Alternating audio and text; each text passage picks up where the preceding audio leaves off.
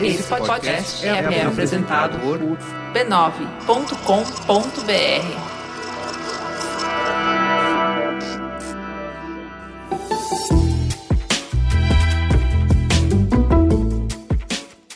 Mamileiros e mamiletes, bem-vindos ao último episódio de férias. Eu sou a Juva Lauer, gravando de novo direto de Nárnia, de pijama, enquanto a sala do Mamilos não fica pronta. Mas semana que vem a gente volta ativa e, já adianto, com muitas novidades, boas novidades, tá? Antes de ir pra pauta, eu preciso falar que falta só 10% para a gente bater a meta. Vem, por favor, catarse.me barra mamilos. A gente quer muito, muito, muito voltar das férias com essa boa notícia de que a gente bateu a meta e o Mamilos é totalmente financiado pelos seus ouvintes. Se você ainda não é o nosso apoiador, é simples. Com menos de 10 reais por mês, você passa a receber a newsletter do Mamilos, para ter a nossa curadoria de notícias todo sábado te fazendo companhia no café da manhã. Além, é claro, de fortalecer o jornalismo independente no momento em que ele é mais necessário no país. Vem! catarse.me barra mamilos. Teta, senta que lá vem polêmica. Então vamos pra teta, que é o que interessa no final do dia. Esse programa foi pro ar em novembro de 2015, há mais de três anos. Foi a estreia da doutora Cissa Maia, que depois gravou o episódio de depressão com a gente, que é um dos programas mais ouvidos de todos os tempos, que mais gerou repercussão, que mais gerou e-mails e histórias lindas pro Mamilos. Junto com a doutora Cissa tá a maravilhosa, incrível, Jujut, que já era um arraso naquela época e só cresceu em audiência e relevância de conteúdo. Então, nesse programa, a gente fez um arco dos tipos de abuso que podem atingir a gente ao longo da vida. Começa lá no princípio, no primeiro grupo de humanos de quem a gente depende, a família, passando pelos amigos, as pessoas que a gente pode escolher para nos dar referência e companhia, e a gente encarou ainda o abuso no trabalho até chegar nos relacionamentos amorosos. Eu e a Cris sempre citamos essa conversa, ela foi transformadora pra gente e continua aparecendo muito nos e-mails dos melhores ouvintes. É um daqueles episódios que é base e referência pro que a gente produz hoje.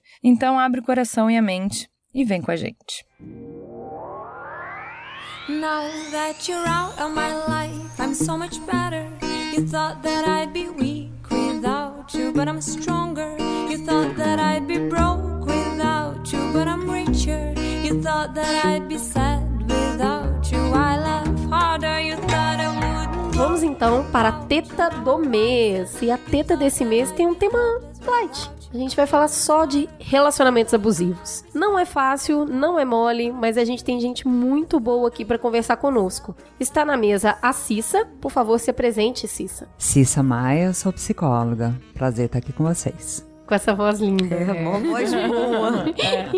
E quem mais tá aqui? Jut Jut.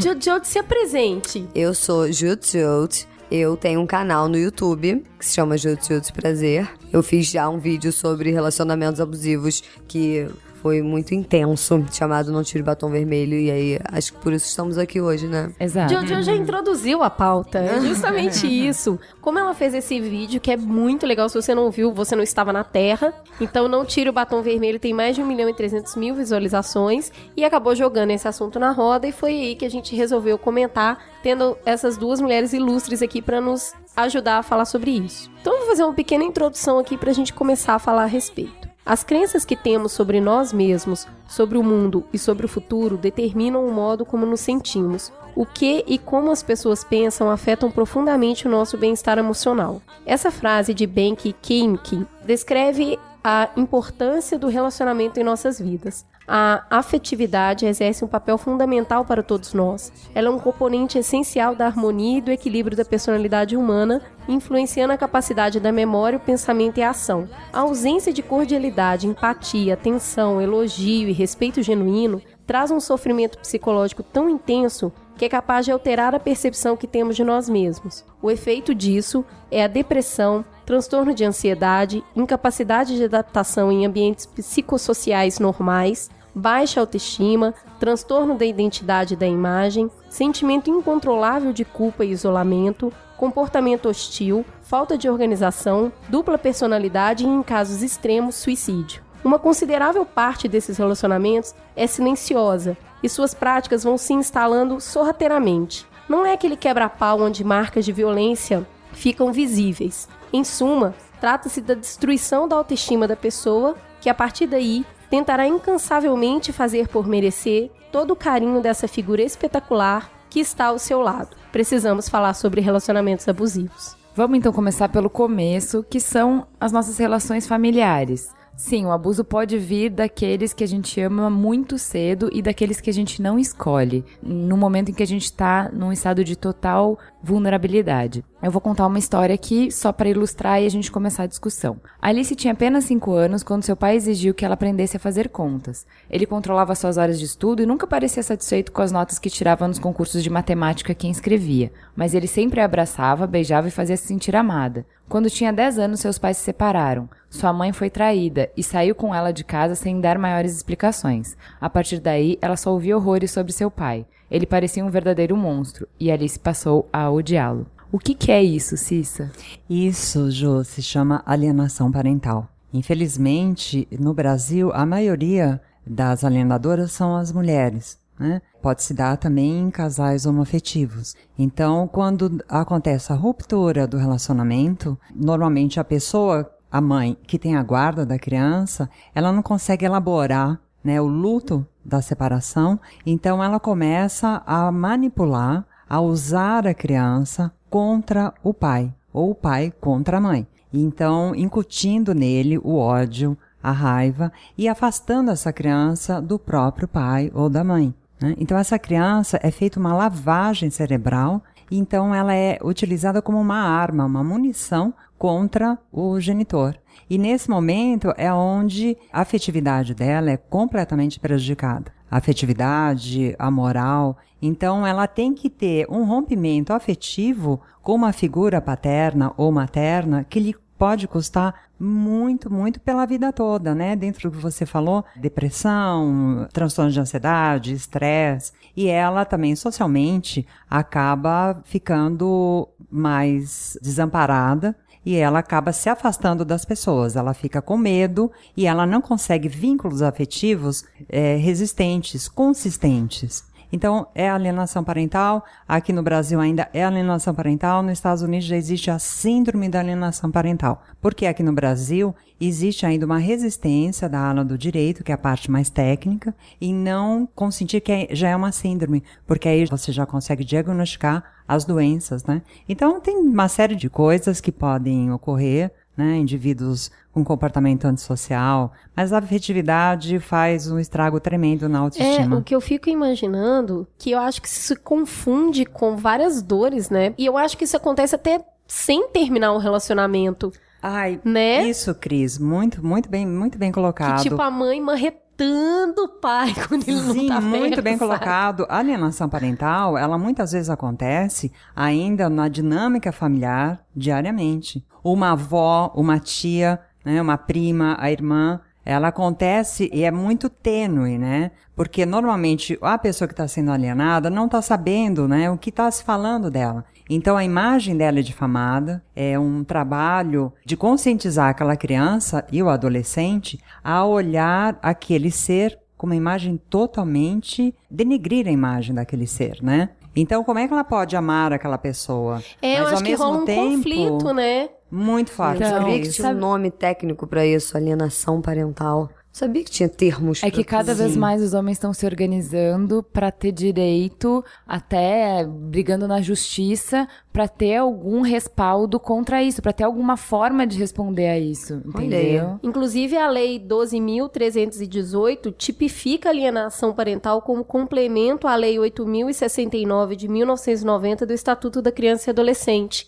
Então, a- é, é um jeito de buscar mesmo, né? A gente ouve muitas histórias de mulher que É, separa e some com Mas, os filhos. Cissa, sabe o que que eu... Assim, o insight que eu tive de por que que isso é tão cruel? Porque, assim, ah... O pai dela era ruim mesmo. Por favor que eu fiz falar mal pra ela, pra ela saber quem ele era, pra ela não esperar coisa dele, porque nunca ia vir. E parece irracional, né? Uma mãe que se o pai da filha dela não é muito bacana tal, ela Já não dá real. É. já Não, dá mas real e, e não também. queira e não queira que a filha tenha contato com o pai porque não, não vai ser bom. E aí o insight que eu tive foi que assim, cara, é muito complicado quando você fala mal do pai de uma criança pra ela, porque você tá falando mal dela, na verdade, né? Sim. Porque ela veio dali. Exato. Então é muito complicado você conseguir separar, porque tem duas coisas. Primeiro, ela vai ter que lidar com a síndrome do abandono, que ela vai levar pro resto da vida, porque as mães falam assim, né? O seu pai As não te marcas, né, quis, ficam. o teu pai não te quis, teu pai foi embora, teu pai não presta porque ele foi embora, ele nos abandonou. E muitas vezes não é verdade, né? Mesmo quando é. Qual é, É, o ganho também. psicológico de você sublinhar o abandono dessa maneira, né? E também essa coisa de que, assim, além da questão do abandono, tem essa coisa da origem de personalidade, porque a criança, ela tá formando o que ela é. Ela ainda é uma mescla do pai e da mãe, Sim, né? Você só exato. adulto vai ser você, porque até a adolescência você é o seu pai e a sua mãe. E se seu pai é um crápula, um nojento, um monte de coisa, o que que isso tá dizendo pra você? Ah. O quanto a criança não absorve daquilo como uma coisa dela mesmo, É, né? Sem contar Eu- que ele eu- pode ser um péssimo marido e um excelente pai, né? Sim, sim, Ju. Então, Exatamente. Então a criança, ela tem o direito de poder fazer essa escolha. Ela fazer essa escolha. Como você muito bem colocou, pode ser um péssimo marido e um ótimo pai. Né? Nós vemos muitas situações assim. Então essa criança, ela está elaborando a formação de valores dela já desde essa infância, da primeira infância, né? Então esse contato com os pais, né, com os familiares, é muito rico para que ela vá se vendo através do outro, né? Os outros são espelhos para ela, né? Eu É acho assim que ela muito- vai. Eu acho muito importante a gente falar sobre isso, porque eu acho que essa, principalmente mulher, né? Porque a maioria das guardas dos filhos no Brasil ficam com as mulheres. Essa mulher tá passando um momento de dor e de luto e a transição entre ser oprimida e opressora, né? Que ela passa a ser uma opressora, ela nem se dá conta, né? Então, Não se dá conta. Eu e ela acho acha que, de verdade, ela acha que tá fazendo Tá pelo bem do filho muitas vezes. E é muito interessante que ela passa a ter um comportamento com o filho de. Ela passa a ser uma mãe super protetora. Aquilo é como se fosse até uma defesa para ela, né? Porque as pessoas em volta estão olhando e dizendo: nossa, como ela cuida desse filho. Mas na verdade, ela está super protegendo aquela criança e também é uma arma de munição contra o outro, né? Mas ela também não pode perder aquela criança. É, Então e é um fica esse auto-engano, né? sentimento dúbio. Ah, eu não posso amá-lo, mas na verdade eu amo. Né? Porque eu até li isso no trabalho da Cissa, que é quando o filho demonstra carinho pelo pai, ele se sente mal porque ele acha que tá traindo a mãe. Exato. Ai, gente, que é, é muito pesado. dúbio, muito pesado, Jute. Muito pesado. gente, É, então, mas assim, o que eu queria saber agora, Cissa, é assim, uma criança é vulnerável. Ela tá completamente sobre a guarda da mãe pra definir o que é certo, o que é errado, o que é bom e o que é ruim. Sim. Nesse caso de abuso, o que fazer? Infelizmente, não tem o que se fazer. O que pode acontecer, que a gente torce sempre para acontecer, é que o pai alienado ou a mãe alienada corra atrás, se manifeste, insista, não desista de lutar pelo filho, pelo contato do filho. Ela tá Isso é muito concordando importante. muito com você. Juliana é o isso, mas tem que falar Sim, isso, tem tem, que falar, falar, isso, porque que os falar, não homens desistem. Não podem desistir. Desistem porque é tão cansativo. Não sei se vocês já viram. um Não, é estressante pra criança, é horrível. O pai chega num Muito momento que fala assim: a melhor coisa que eu posso fazer pro meu filho é parar a briga. É. Então, pelo menos, se eu não estiver na vida dele, não vai ter briga. Não tem escolha pior do que essa. Vocês não querem pare. Que eu conte a minha Fique à vontade. Pode contar. Eu fui vítima de alienação parental, exatamente como o nome do documentário, A Morte Inventada. Eu cresci, a minha mãe se separou do meu pai, eu tinha três anos, ela não deixou mais que ele me visse. Foi uma ruptura total. Então eu cresci ouvindo que meu pai havia morrido. Então eu fui, eu desconfiava de alguma coisa, porque não tinha nada de fato. 2 de novembro, não vai no cemitério, ou não tem uma foto, ou cadê o. Alô? Alô? Tem alguma coisa estranha aí? Gente, Não tem um documento. Não tem um né? documento, Cris, isso mesmo, não tem um documento. Eu ficava cismada e na adolescência eu ouvi de uma tia conversando com outra pessoa que meu pai estava vivo. E aí eu, a casa caiu. A casa caiu que mesmo. fez?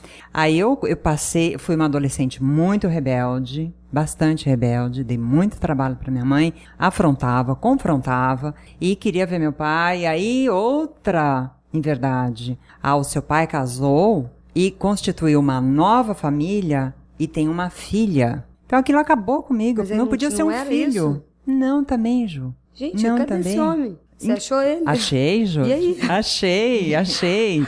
Aí fui, fui, fui, sempre com vontade. O que a Ju tava falando, assim, a Cris, a questão do afeto, né? Isso me tocou profundamente, né? Eu fui uma adolescente desafiadora, bastante desafiadora, bastante insegura também. Não conseguia ter relacionamentos efetivos tinha medo, né? Ou me permitia alguns abusos silenciosos, invisíveis. Não me dava conta. Porque não tinha essa constituição psíquica. Eu não tinha. Não tive essa condição. Uhum. E aí o tempo passou, minha mãe faleceu, eu aos 40 anos. Ih, vou dizer aqui a idade.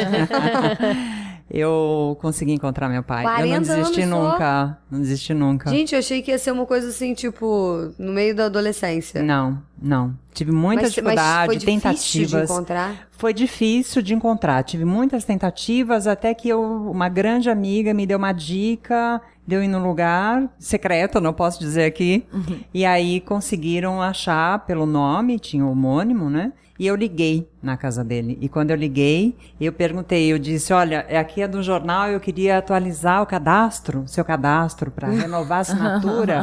e eu precisava o nome dos seus pais. Quando ele falou o nome dos pais dele, ele falou o nome dos meus avós.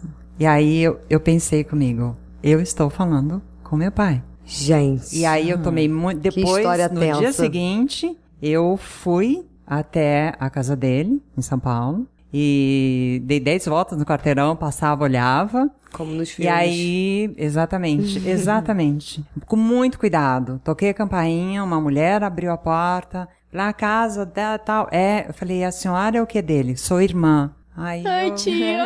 Foi isso mesmo, Cris. Falei, então você, Júlia. Ai, que nome bom. Júlia. É minha tia.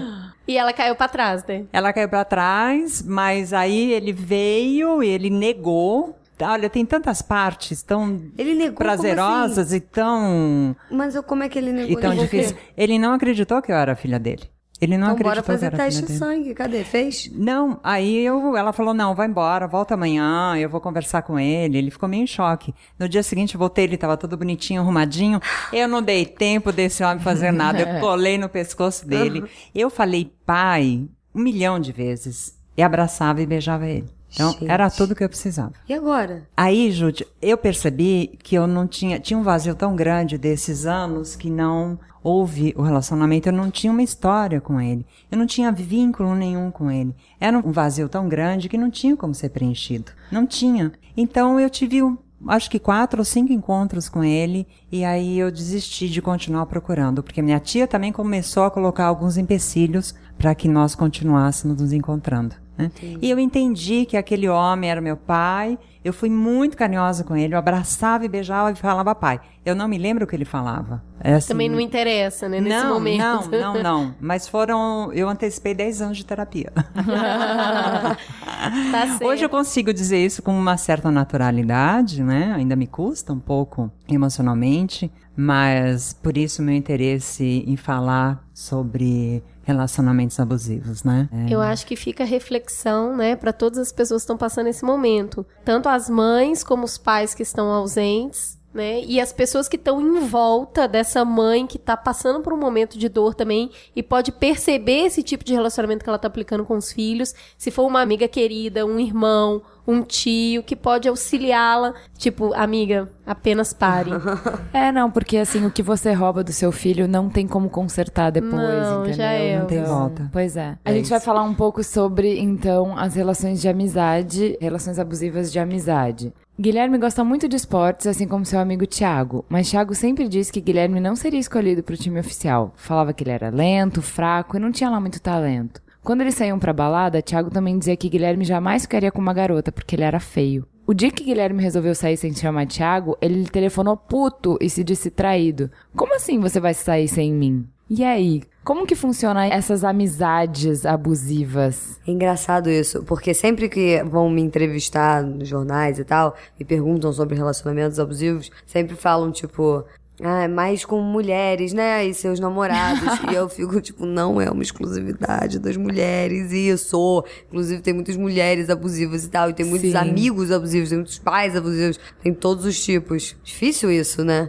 Porque é amigo. E quando você chama a pessoa de amigo, você já considera que aquela pessoa quer só o seu bem. Mas E- pra ser, pra ser um relacionamento abusivo, a base é essa, né? Você confia na pessoa, você É, gosta dela, você exato. abriu a guarda pra ela. Exato, né? é, mui- é- é muito estranho, tipo, a gente tá muito mais acostumado a relacionar é, relacionamento abusivo com romanticamente do que com Sim. um, um coleguinha, né? Um amigo. E amigo é aquela coisa, né? Porque namorados vêm e vão, amigos são para sempre. E é uma coisa super. Você não termina com um amigo. também, é. é. Exato. Então, tipo, você confia tanto, né? Eu acho que essa confiança demais também pode abrir muito pra pessoa se meter demais na sua vida também, né? Tipo, e, e querer ditar regras na sua vida que não é a vida da pessoa, né? Sem dúvida, e é aí que já é o abuso, né? É. Que a pessoa acaba fazendo coisas na sua vida sem o seu consentimento. É, E às vezes Isso as é a essência melhores das intenções, né? Sim, sim. E a pessoa não se dá conta, né? Que ela está sendo abusada pelo É. melhor amigo, pelo chefe, pelo namorado, pelo marido. então, mas você pelo... vê uma necessidade de chefe. controle dessa pessoa, né? Sim, Eu, o sim. que eu percebo, assim, nas amizades e tal, e que também passa pros outros tipos de relacionamento, é que, assim, que é uma pessoa que às vezes é insegura, mas o que ela mostra pros outros, a, a persona social dela é de extrema segurança. Ai, sou eu. Pisciana ascendente em Ares. É isso. Pisciana também sou. Pisciana ascendente em Ares. É terrível isso. Porque por dentro é uma flor quase prestes a se quebrar. E aí por fora, super decidida pra frentex. Maravilhosa, mas por dentro toda esculhambada. Uma bagunça. Então, mas é assim, é uma pessoa que passa pros outros que ela é super forte porque ela controla os amigos. E assim, eu acho que Não faz parte desse controle você minar a autoestima dos seus amigos pra que eles achem que eles não conseguem as coisas sem você, que eles não são Exato. nada sem você, que você é a Você- alegria você da precisa festa. mais deles do que... Que você até acaba hesitando na qualidade do relacionamento. Você até acaba acreditando e se fragilizando com o comentário do seu melhor amigo, que você se coloca em dúvida. Poxa, realmente eu acho que eu não mando tão bem assim, né? O cara, não, ele passa a ser meu ídolo, né? Você passa a duvidar de você mesmo. É, eu acho que tem um ponto interessante aí. Amigo de verdade é aquele amigo que te dá umas real, né? Que ele fala, senta lá, Cláudia. O negócio é que se sempre o cara te põe pra baixo, se sempre a pessoa vira pra você, essa roupa tá boa, hum, não tá tão boa. Aí você põe o guarda-roupa inteiro e nenhuma roupa tá boa. Nada do que você mostra tá bom. Nenhuma vitória sua essa pessoa comemora. Essa pessoa não gosta que você saia com outras pessoas também. Tá esquisita então, assim, essa amizade. Opa, Uhum. né? Então, Esquisita. É, eu, Né? eu contei pras meninas que eu tinha um namoradinho de adolescência, que ele tinha um monte de marca no braço, e um dia eu perguntei pra ele, ah, o que, que é isso? Ele falou, ah, meus amigos apagam cigarro em mim. E eu, Oi? Chocante, né? que, não, tipo, como assim, né? E ele, não, super natural, não, é, sabe, né, galera, né, moleque, né, normal, né? E, tipo, não, Não, não. apenas parem. Vamos redefinir o conceito de normalidade. E Então. isso acontece com os adultos, né? Qualquer um. Mas isso acontece também muito na adolescência. Que é aquele momento que você tá se reafirmando, que Ai, você quer fazer gente, parte de um grupo. Que merda. Sério, que, que fase. Que fase, Não, passa, que viu? fase. Queria falar pros ouvintes que estão na adolescência que juro passa. isso aí, é. Eu lembro do dia que passou pra mim, que eu falei assim, gente, eu achei que aquilo era vida, não é, passa, olha, passa, viu? Esse- essa necessidade de autoafirmação, de se sentir aceito, de se sentir acolhido, muitas vezes faz com que esses adolescentes abram mão da sua do auto braço pra, pra que, apagar cigarro no não, próprio sabe braço. por quê? Porque assim, no ambiente de brincadeira, você achou a sua função social ali, que pode ser de cinzeiro, mas pra você tá bastando ser cinzeiro desde que você esteja enturmado. Ai, gente. Olha isso, Que frase cara. forte. Essa frase a gente vai ter que moldurar. É.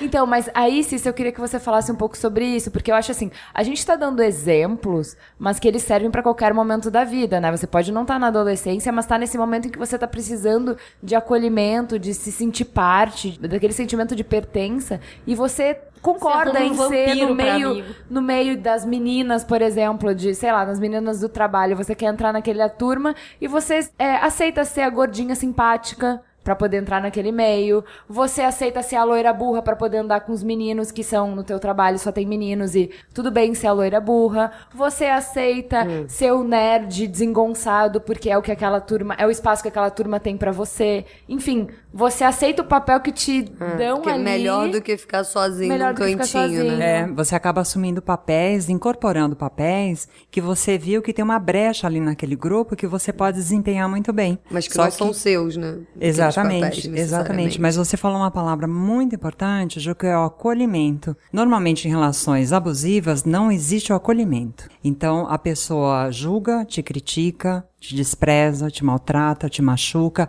muitas vezes de uma forma tênue, invisível até. Mas o objetivo maior é esse mesmo, né? E você falou também do perfil de um abusador, né? Se é que nós podemos dizer o perfil. Normalmente, o abusador, ele é vitimizado. Ele repete exatamente o que ele vivenciou. Agora também tem um outro perfil, né, de pessoas que gostam de demonstrar o poder, a dominação, e essas pessoas acabam seduzindo, né, que vira um pouco o jogo da sedução, e a pessoa não se dá conta. Quando ela vê, ela está envolvida naquele jogo, só que ela está passando por situações extremamente abusivas e vai num, num, num crescente, Sim. né? É, e como identificar isso com seus amigos? Porque é isso que a Juju falou. Como você confia, o seu radar não tá muito ligado com o É. amigo, né? E aí é difícil você enxergar. por- E você sempre tem uma explicação pro seu amigo. Não, ela falou aquilo porque não sei o quê.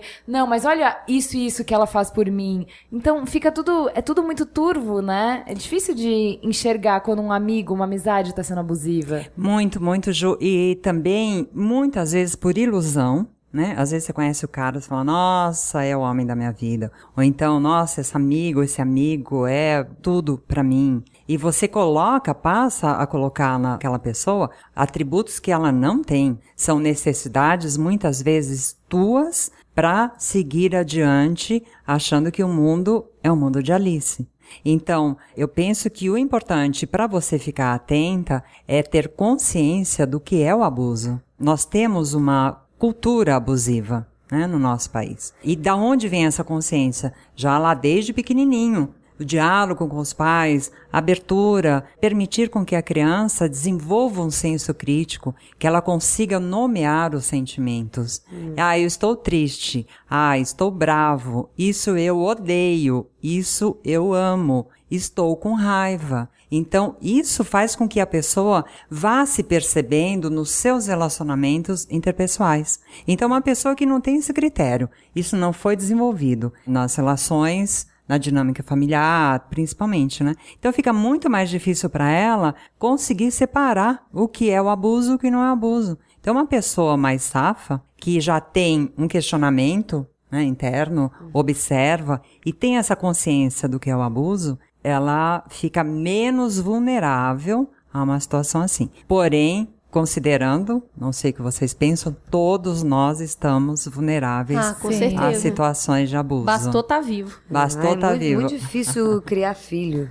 Muito. Você pode sair na rua com seu carro, você encosta na traseira do carro da frente, a pessoa desce e destrói teu carro e acaba com você. Quer dizer, é uma situação completamente abusiva. Então, todos nós estamos vulneráveis a várias situações, né? É. E muitas vezes é cultural e não só. A cultura vem nessa dimensão de educação e começa onde? Dentro de casa, né? Quantos pais falam, olha, vai lá e seja o melhor, custe o que custar, seja o melhor. E ele está dizendo o quê? Abuse. E o abuse me remete ao quê? Use. Use sem consentimento. Abuse, use. Essa reflexão dessa palavra também é interessante. Vixe, que eu né? acho que já foi mais que reflexão, acho que até slogans.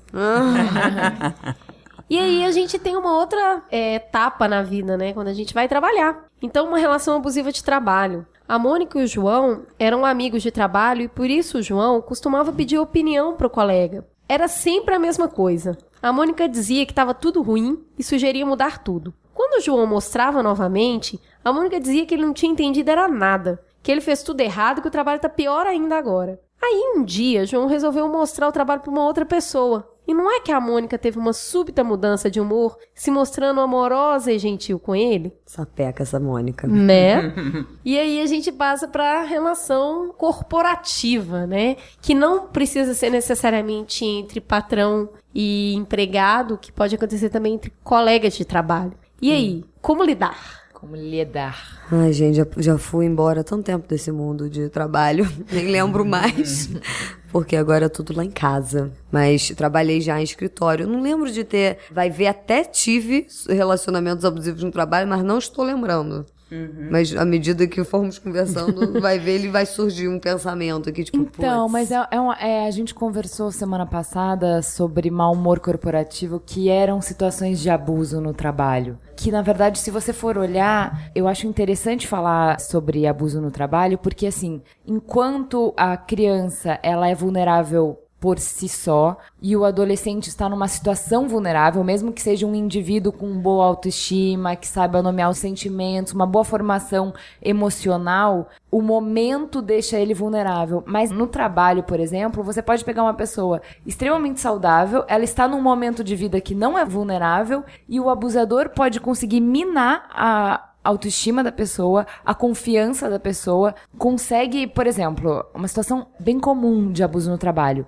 te faz trabalhar horas demais, horas extras demais, e aí você, ele te aliena dos outros laços que você tem. Então você não mal conversa com a sua mãe, mal conversa com seu namorado, mal conversa com seus amigos. E aí o controle que ele tem sobre você acaba sendo maior. A opinião dele acaba valendo mais para você porque você tá o tempo inteiro naquele ambiente. E aí são pequenas coisas que ele vai te minando a tua autoestima, que você não sabe fazer, que você não consegue, que você não é boa, e você tá sempre fazendo mais para tentar agradar nessa situação abusiva. Então eu acho que assim, o abuso no trabalho é um, um bom tipo de relacionamento abusivo para estudar, porque ele mostra que tá todo mundo suscetível né? Porque eu acho que assim, você pode detectar e sair dessa logo, ou você pode ficar mais tempo nessa. Mas eu acho que é fácil você encontrar pessoas que estão há anos, tipo 15 anos numa relação abusiva de trabalho, né, Cissa? É, a gente lida com a relação de poder no trabalho. Muito mais declarado do que na vida pessoal. E isso não quer dizer que aquela pessoa possa se fazer superior a você o tempo todo. Então, assim,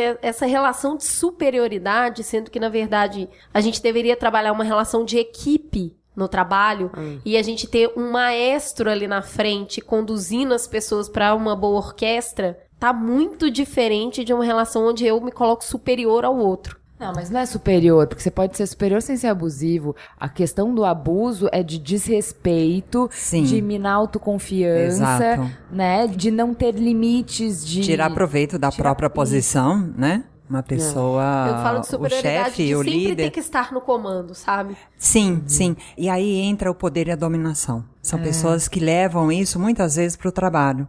Às vezes, fora do trabalho, a pessoa no convívio familiar e tal, é outra coisa. né? um Tipo carneirinho. Não tem essa história que Hitler era um excelente pai, É, exato, Ju. um, um fofinho, e aí, só que não, né?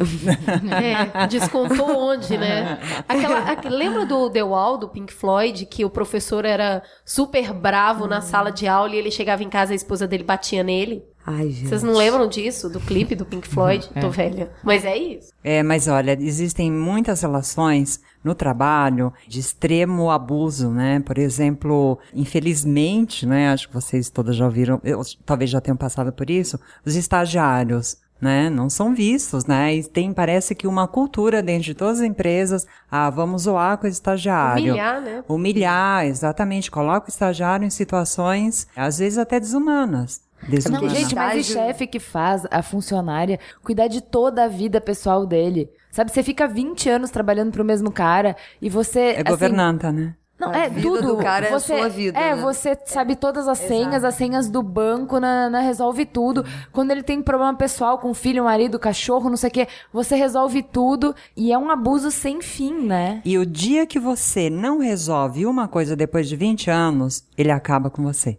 Então, também uma outra coisa que pode se considerar um abuso numa, na amizade, no relacionamento amoroso, é quando você vai, você sempre está muito solícita, muito prestativa. Um dia que você não está lá com humor muito bom, ou que você se toca que você está sendo abusada, você vai dizer não. Ah, Pronto, a casa cai. A pessoa fica, mas por que você está agindo assim? O que que eu te fiz para você agir assim? Né? Então você tem que continuar com aquele E comportamento. ele vira vítima, né? Ele vira vítima. Olha, como esse é o jogo. Exato, Cris. Esse é o pulo do gato. Ele vira vítima, que é o jogo da sedução, Uhum. né, Júlia? Ele vira vítima e você acaba ficando confusa. Peraí, não, ele tá certo, eu não tô. é, até onde vai isso? E você acaba indo no caminho que aquela pessoa está trilhando para você. E você deixa teus sonhos de lado, teus sonhos muitas vezes são destruídos ao longo do tempo, quando você olha para trás depois de uma relação de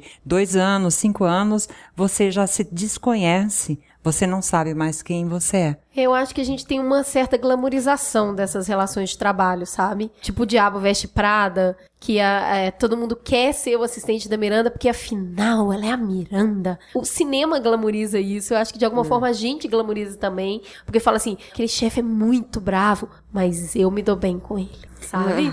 E aí Uau, você né? liga, nossa, a- amiga Cláudia, É. desce, desce. Ele, ele não tá bem hoje? Deixa ele comigo. Né? É, Deixa que eu sei lidar com ele. Né? Deixa Isso que eu sei um lidar com ele. status. Mas culturalmente também, eu penso que a mulher, muitas vezes, é colocada para mediar situações como essa, por exemplo, no trabalho, na família. A mulher parece que ainda tem um resquício da É o Amélia, chapéu né? azul, né? É o Exatamente, azul. isso, Cris.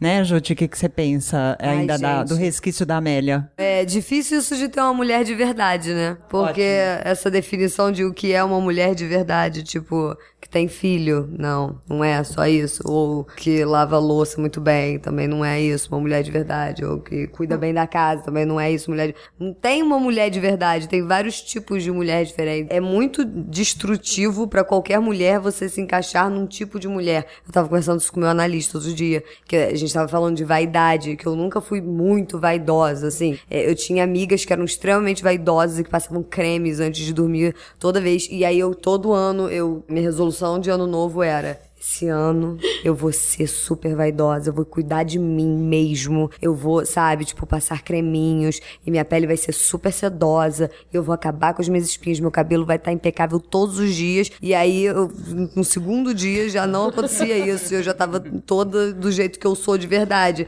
E aí demorou um tempo pra eu me dar conta de que o meu jeito de ser mulher também não é um jeito possível de ser mulher, porque todo Sim, jeito que pode dúvida. ser um jeito de ser mulher. Sem né? dúvida, né? E nós estamos falando do quê? De autenticidade. Então, a autenticidade também é um valor que você pode ficar menos vulnerável ao abuso.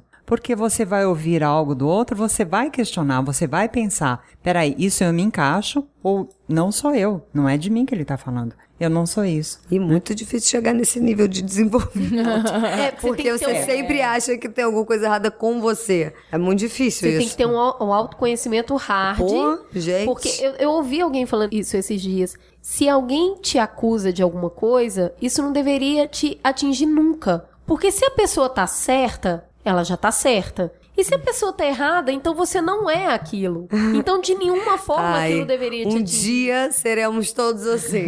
Quem sabe, né? Mas olha, muitas vezes existem pessoas que são muito sensíveis a críticas e sensíveis a frustrações também. Então, se você ouve uma crítica, Cris, e você não se encaixa nela, como que aquilo bate em você? Você pode ouvir e você pode olhar para a pessoa e nós vamos falar de assertividade. Você pode olhar para a pessoa a hora que ela baixar a bola um pouco, né? E dizer para ela: olha, eu não sou isso, eu não me encaixo nisso. Eu sou assim, assim, assado. Então, outra conscientização de abuso, colocar o limite no outro. E como? Aí, Jute, Jute, autoconhecimento. E coragem de se colocar, né? Porque você também vai se vendo, vai se conhecendo à medida que você vai se relacionando com o outro, né? Na medida que você dá a cara para bater, que você se arrisca. Qualquer relacionamento, fora familiar, às vezes até familiar também, é um risco.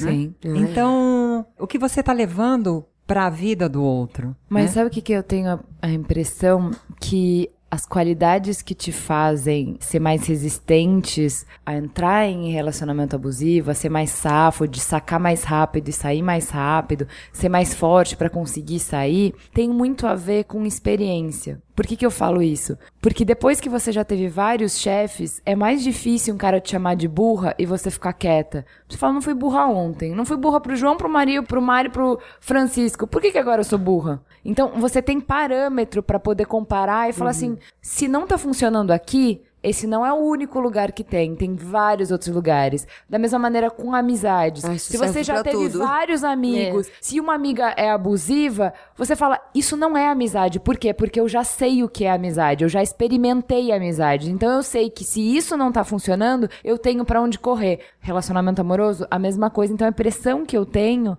é que repertório é uma coisa que te protege. Como é que você vai saber o que é bom e o que é ruim se você não tem experiência? Que, que pensamento acertado esse. Completamente. Fez muito sentido isso. Muito. A gente Obrigada. Falou em, é, a gente falou em assertividade, né? Então eu acrescentaria aí a postura. A sua postura perante o teu chefe, tua melhor amiga, que não é a sua melhor amiga.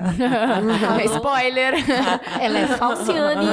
Vou te dar, deixa. É, enfim, a sua postura já evita. A pessoa vai pensar duas vezes. Mas tem aquele negócio também que a gente tava falando, que você falou da sedução e tal, e às vezes a pessoa fala assim pra você, tipo, é aquele negócio, né? Tipo, ai, você é tão boa, fica um pouquinho mais tempo que a gente tem que terminar esse trabalho, só você vai saber fazer de- do jeito certo. E você, como uma pessoa muito educada, você acha que vai ser falta de educação você negar aquilo. Você fala, poxa, ele me elogiou, ele falou que eu Isso. sou ótima. Imagina Isso. você fala, não, filhinho, hoje eu tenho que ir pra casa, tá? Meus cachorros querem comer, eu vou botar uma ração lá pra eles. E aí você fala, não, isso vai ser uma Perfeito. falta de educação tremenda. E aí você quer ser uma pessoa muito agradável, e aí nessa você vai caindo num buraco. É, porque Yeah. muito boa, porque o abuso ele não precisa ser só violento, né? Só, ele pode ser Pode pelo com um lado beijinho na fofo, testa. lógico. Sim, com um beijinho, abraço, sem dúvida, chamando de meu amor, sem dúvida. O abuso não é violento, né? A maioria das vezes não é, né? A diferença do abuso para a violência, a violência é uma situação que você não tem saída, você não tem como escapar. O abuso não. O abuso muitas vezes ele é invisível, é como o que a Jute falou, né? O jogo da sedução, ele é velado, ele pode vir de várias formas, várias máscaras, né? Sorrateiro. vários eu, sorrateiro, Cris. Agora vai Isso. no mais sorrateiro, Cris. Então, gente, e aí o que, que a gente faz depois dessa vida que a gente cresceu e fez amigos e trabalhou? A gente ama. E aí a gente vai pros relacionamentos E a gente se fode daí.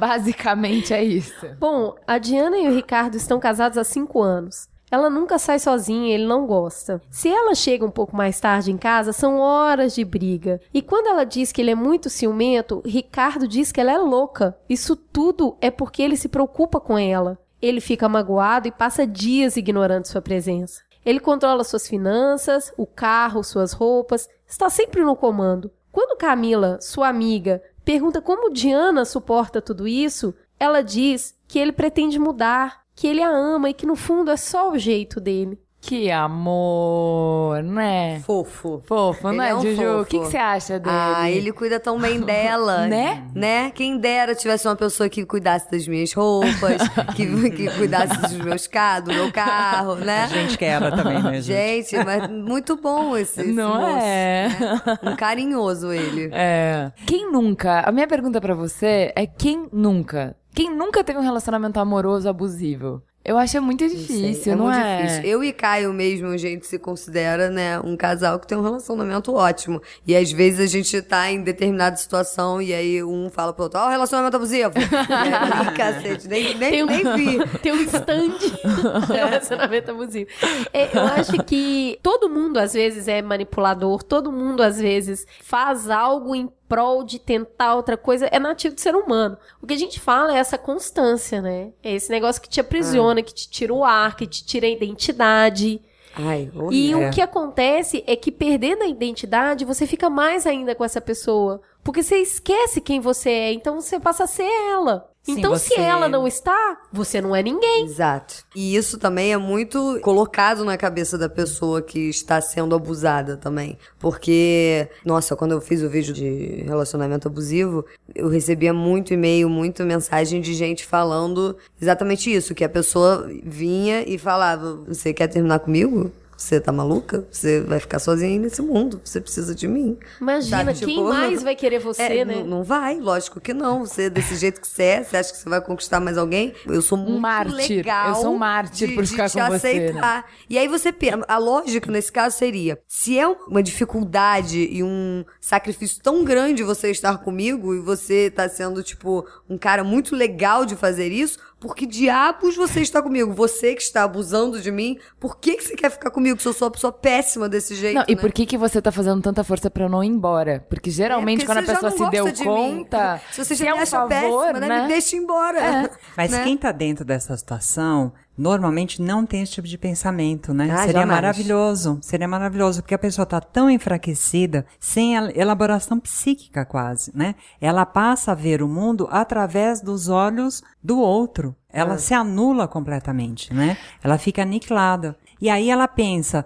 poxa, eu vou sair daqui e vou para onde? A falta de esperança de ter um novo melhor do que a situação que ela está. E uma frase que muitas pessoas falam para homens e mulheres que estão nessa situação: ah, ruim com ele, pior sem ele. Não, Ave apenas Maria. não. Mas a gente fica, a gente coloca isso como uma situação posta. Eu tava lendo uma entrevista da Rihanna outro dia, ela explicando porque que ela voltou com o namorado dela que tinha batido nela, e é a Rihanna. Eles terminaram, depois ela voltou, e ela falou que ela tinha a esperança de salvar ele, de transformar ele. Ah, para. Que ele se tornasse uma pessoa melhor. Até que um dia caiu a ficha dela e ela falou: peraí, não, Não é a minha função. não é meu job. Não é meu job. Entendeu? E mesmo Fazendo se, hora extra. E mesmo que se ele fosse transformar, não é pelas minhas mãos. E aí ela resolveu terminar com ele novamente. A gente tá falando da Rihanna, que é uma mulher que tem, né, um mundo aí aos seus pés, é uma mulher poderosa, uma mulher desejável, desejando. Pode e ter quem quiser, quem ao ela lado quiser. dela, né? Então, assim, Qualquer ser. a gente muitas vezes pensa que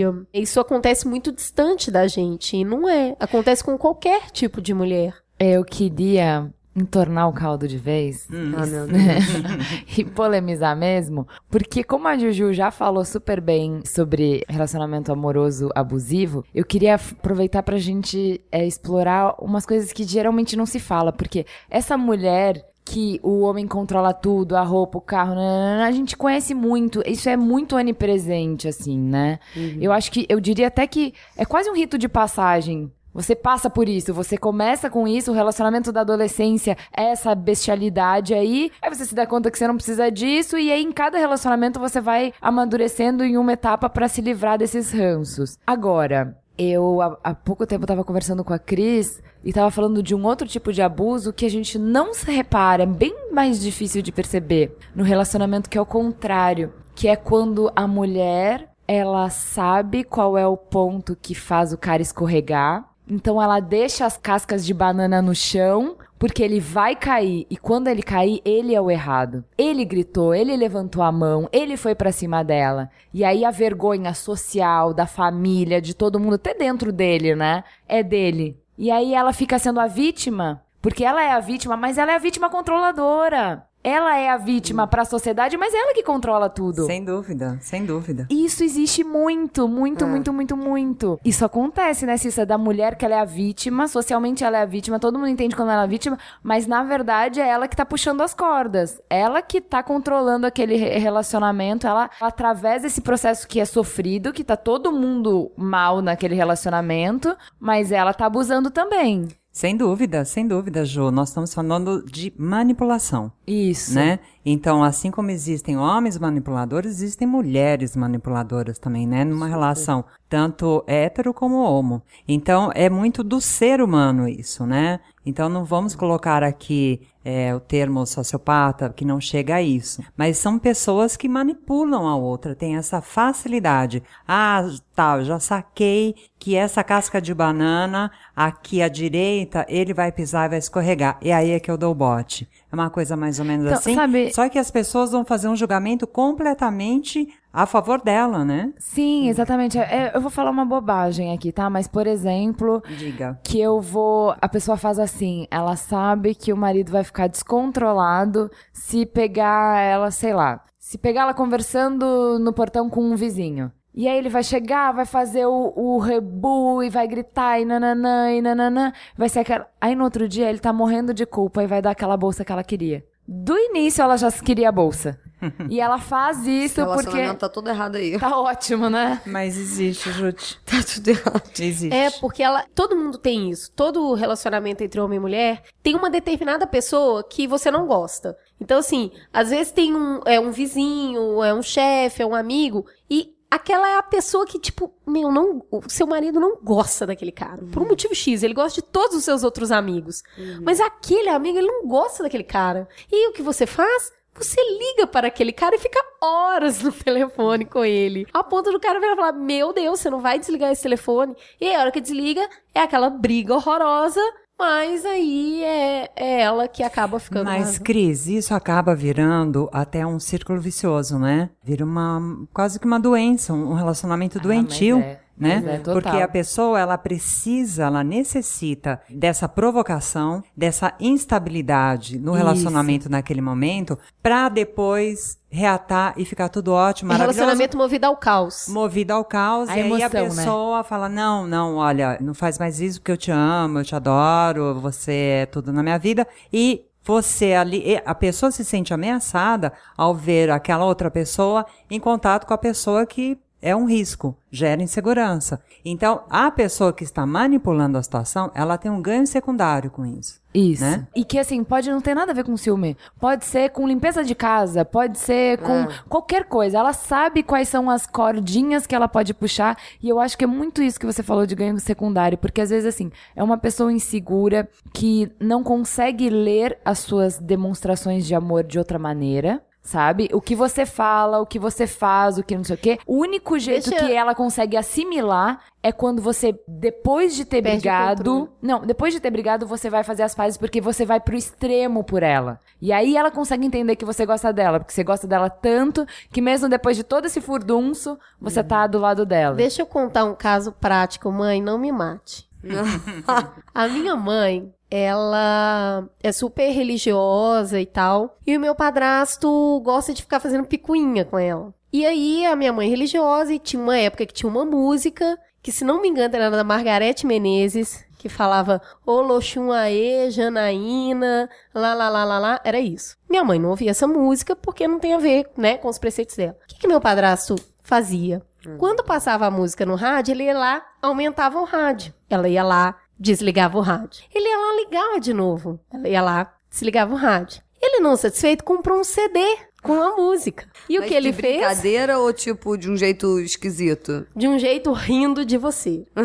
e aí, ele colocou o CD. E a hora que ela viu que ele tinha comprado o CD, minha mãe pegou um pedaço de pau e quebrou o som inteiro da casa. Meu Deus.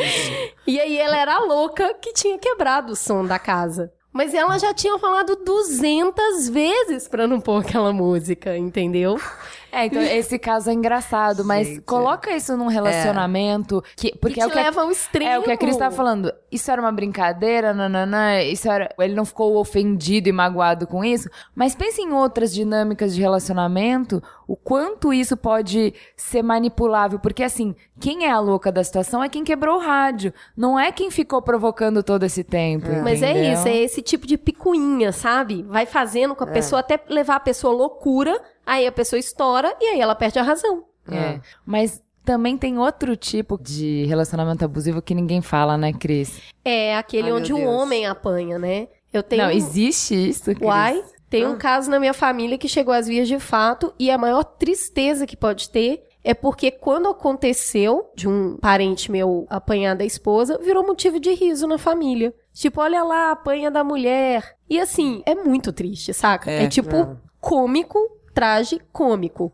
Então, assim, ele custou sair desse relacionamento e a gente tem isso, né, Cis? É interessante esse lado que mostra também a vulnerabilidade do homem no relacionamento também. Hoje, por exemplo, eu conheço três casos de homens que estão apanhando das companheiras. Então, agora a gente se pergunta, né, Júlio, o que faz com que essa pessoa continue nesse relacionamento? Eu questionei uma dessas pessoas, um rapaz de 32 anos, e ele já tem uma história. No ex-casamento dele, ele já apanhava da mulher, apanhava mesmo. Esse, esse rapaz. E agora ele está com uma namorada e ela se sente muito insegura com ele, porque ele gosta, ele precisa de sexo todos os dias e ela não dá conta disso. Então ela passa a ficar insegura e ela bate nele achando que ele vai sair procurar outras mulheres. E assim está o relacionamento Gente, deles. assim, a- não dá, não é Cara, bom. Mas ele, Isso. alguém precisa contar pra ele que isso não tá bom? Tipo, aí, o que eu tava falando de repertório é o seguinte: será possível que um adulto de 32 anos não saiba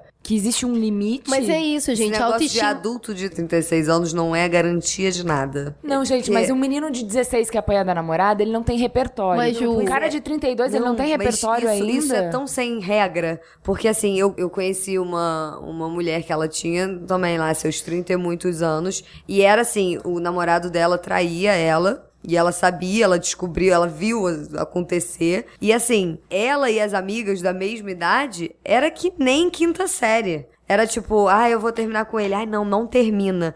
Fica com ele, trai ele e tira uma foto, faz não sei o quê. E aí tramava um negócio que eu lá do no meu alto dos meus 20 anos, eu falava, gente, nessa fase já não tinha passado de fazer todas. Voltamos. E, e elas eram muito mais velhas que eu. E eu ficava, meu Deus, o que me espera? Minha Eu vida vou adulta regredir? está condenada. Será que é assim? Será que a gente realmente não sai da quinta série nunca? Para ali, né?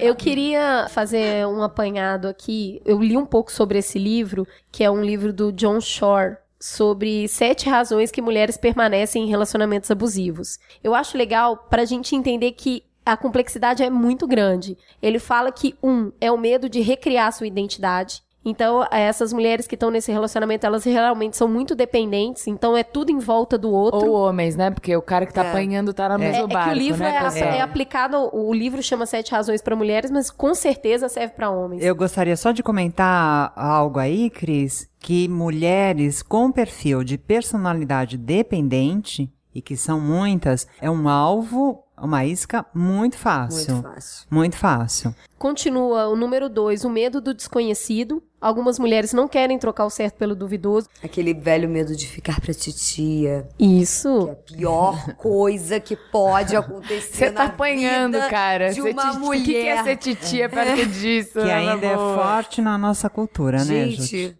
O número Ai. três, que é a vergonha dos outros. Então, o que, que é esse mês? É aquele pavor básico que algumas mulheres sofrem de admitir pra família e pros amigos que o relacionamento deu errado. Fracassou, né? né? Pressão pra ser como seus pais, aqueles pais que estão casados há 200 anos, aquela vida, né? Os valores da família, o casamento sagrado. A gente sabe, vivemos numa sociedade que enaltece isso, o até a morte o separe, né? O problema é que essa morte às vezes acontece muito cedo. O quinto motivo que é você ama as características amáveis que a pessoa tem. Então assim, ele faz isso, isso, isso, mas ele faz aquilo, né? Então acaba achando que tem uma compensação aí. É só de vez em quando.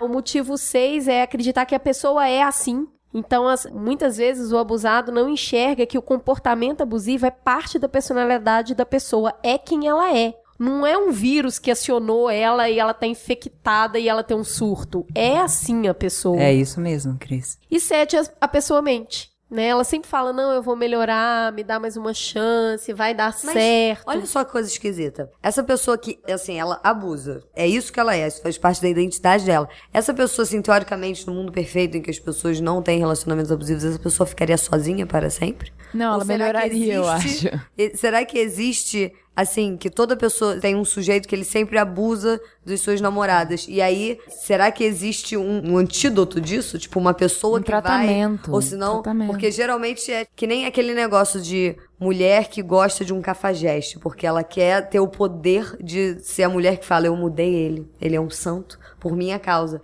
E aí esse homem que sempre abusa, será que existe alguma forma dele parar de ser essa pessoa horrível que ele tá sendo?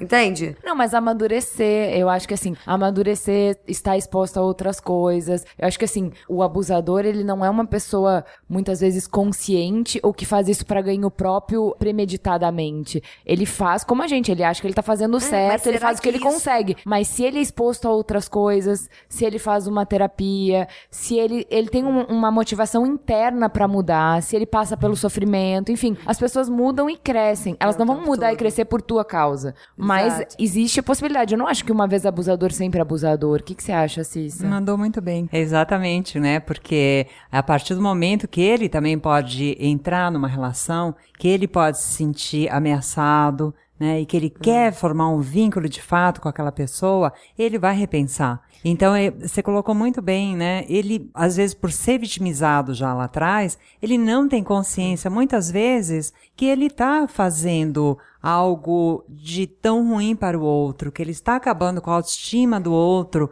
muitas vezes não tem essa consciência. Eu acho que o Sérgio fala isso muito bem no programa de violência contra as mulheres, que ele fala que a melhor coisa que pode acontecer para um abusador, para um homem violento, é em melhorar esse relacionamento é que ele tem um melhor relacionamento para ele também. A pessoa abusadora, a pessoa violenta, o relacionamento também não é bom para ela. É um relacionamento pautado num desgaste emocional gigantesco, é pautado num, num controle excessivo que também desgasta o abusador. Sim, numa pobreza, né? Que é a primeira coisa que eles falam quando eles conseguem se responsabilizar pelas coisas que eles fizeram, eles mudam a qualidade dos relacionamentos, porque eles ficam mais ricos. Por quê? Porque um relacionamento de abuso, a pessoa tem sempre medo de você. Então você não tem opinião, não tem troca, não tem riqueza, né? Que aí aumenta o repertório, né? Por Que é isso, o que você por isso que as pessoas né? falam que feminismo é bom pra todo mundo. As pessoas acham que é só bom pra mulher, né? É bom pra todo mundo. É aquela história, eu, eu vi uma frase uma vez que era mulheres comunistas trepam melhor,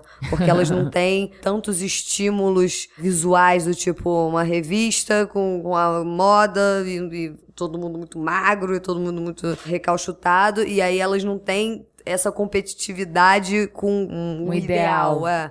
E aí elas são muito mais seguras e são muito. E aí, olha que coisa maravilhosa você trepar com uma mulher super segura. Você tá num relacionamento abusivo desse, que você, que você inferioriza a mulher de uma forma absurda, não vai ser bom para o homem isso também, né? Tipo, Sim. E muitas vezes também, Jute, a entrega acontece nesses casos. A entrega, na hora de fazer sexo ou amor, ela é muito mais intensa quando a mulher está segura. É, Né? Ela não está preocupada com a celulite dela, com a gordurinha. Ela se entrega com muito mais facilidade. E isso agrada muito aos dois, né? É. Nós estamos falando também numa relação, considerando sempre a relação hétero e homoafetiva, né? Exato. Com certeza. É, Não, nós estamos e- falando e do a também- ser gente tá humano, falando de né? pessoas, De né? pessoas. É importante salientar também É. que também não é pra tratar a mulher bem só pra ela transar melhor também. né?